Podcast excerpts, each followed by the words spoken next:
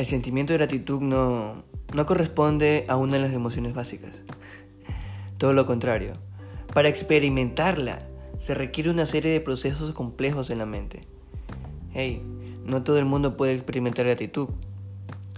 Es una virtud reservada para los espíritus más elevados y para las inteligencias mejor desarrolladas. A diferencia de otros sentimientos, es la gratitud que no aparece como un impulso simplemente.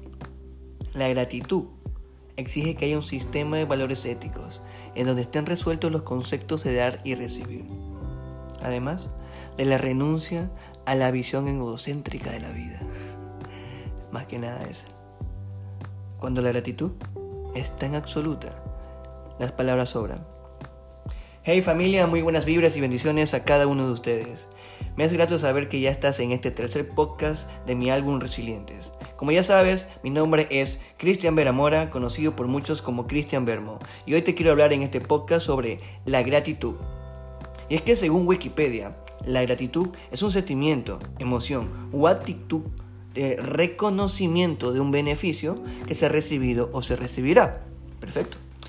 Te suelto un dato aprovechando este podcast. Mira, el estudio sistemático de la gratitud dentro de la psicología no comenzó hasta aproximadamente el año 2000.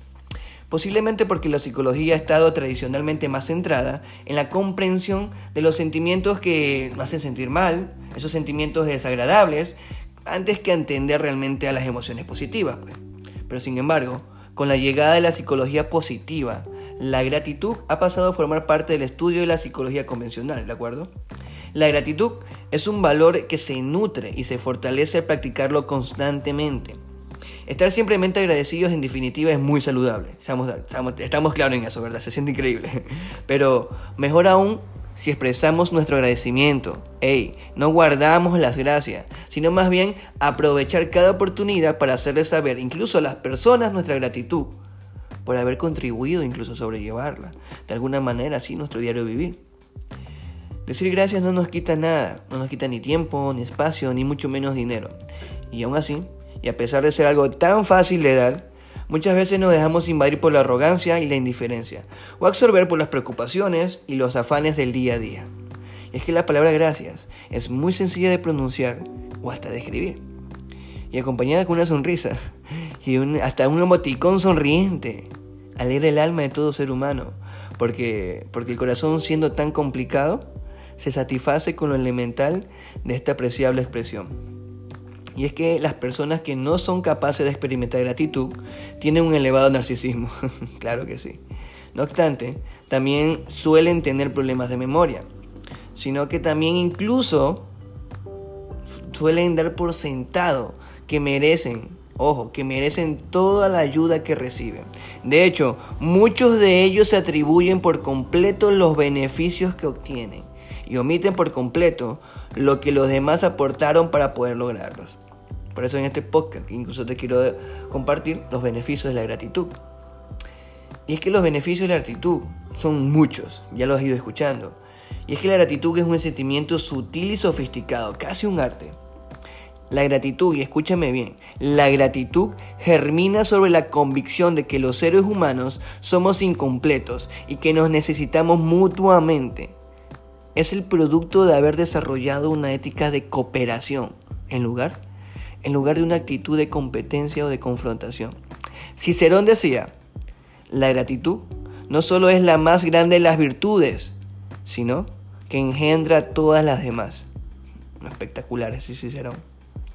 Los agradecidos son también personas que difícilmente dan cabida a sentimientos negativos como el arrepentimiento, el resentimiento y la envidia. Son capaces de sentir gratitud precisamente porque eligen ver lo mejor de las personas y guardarlo en la memoria. También son personas más generosas, reconocen que la ayuda mutua es un valor importante y por eso, por eso no solamente son capaces de apreciar la ayuda que reciben, sino también que están dispuestos a ayudar a otros. Por eso, no todos saben agradecer y tú estás de acuerdo conmigo. Y es que es una virtud que solamente tienen los mejores. Pero, ¿cómo ser grato con las circunstancias que incluso están pasando? Con lo que veo y hasta con lo que me dicen, familiares, amigos y demás. vive en constante agravio nuestro agradecimiento constante. ¿Cómo ser grato con esta pandemia? Con la actual situación. Es difícil quizás en estos tiempos, no sé. ¿Qué opinas tú? Hey, tranquilo, tranquila. Por eso en este podcast quiero incluso ayudarte a cómo practicar con la gratitud. Sí, cómo practicar con la gratitud. Y es que es muy fácil.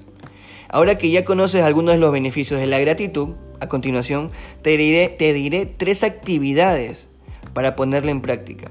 Y número uno, y muy sencillo, ponga atención, ponga atención. Diario de la gratitud. Consiste en dedicar unos minutos al día en anotar, sí, en anotar en tu cuaderno, en una agenda, en lo que desees, tres experiencias positivas de tu día, por las que realmente te sientas agradecido, es obvio. Pero, hey, no tiene que ser algo extraordinario o algo de gran impacto. Lo ideal, hey, lo ideal es empezar a valorar los pequeños, los pequeños pasos que estás dando, las pequeñas acciones que vas dando día a día y dar las gracias por ello.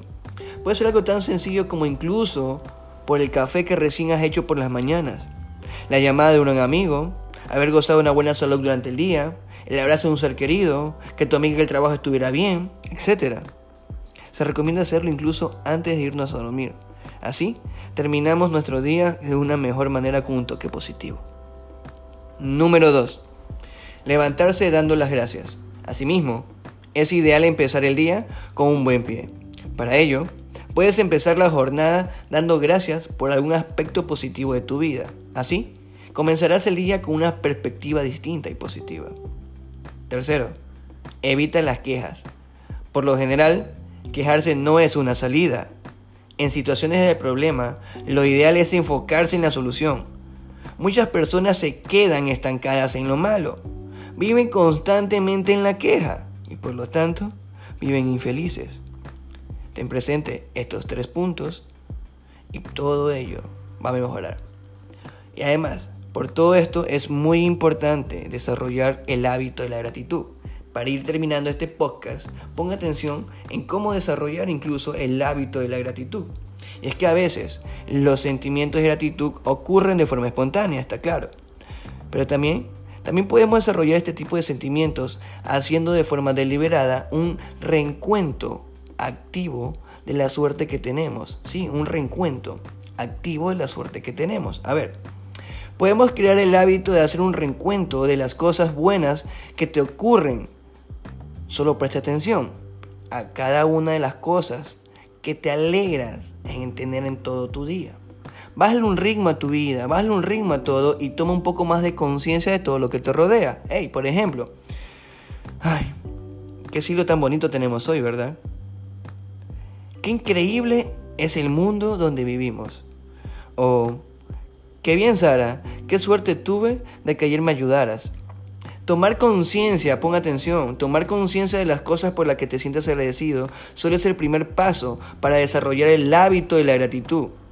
Pero también puedes probar otras formas, otras cosas, como tomarte un tiempo para dar las gracias a los demás, o detenerte a contemplar el cielo que está lleno de estrellas.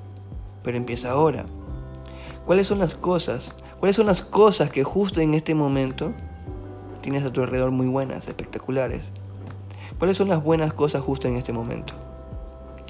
En su lugar, empieza a imprimir la gratitud en la mayoría de tus acciones. Agradece, agradece antes de cada comida. Da las gracias por aquellas personas que de alguna u otra manera te ayudaron. Cuando estabas agobiado por la salud, cuando estabas solo. Hey, da las gracias por las capacidades que todavía tienes. Hay un sinnúmero de cosas que puedes agradecer. Poco a poco, el hábito se irá creando y podrás notar el bienestar de estas acciones que lo va a proporcionar. Hey, ¿cuáles son las cosas buenas justo en este momento? Eso, eso queda en ti. Es tu respuesta, es tu agradecimiento. Hey, tu coach, tu amigo, Cristian Berman.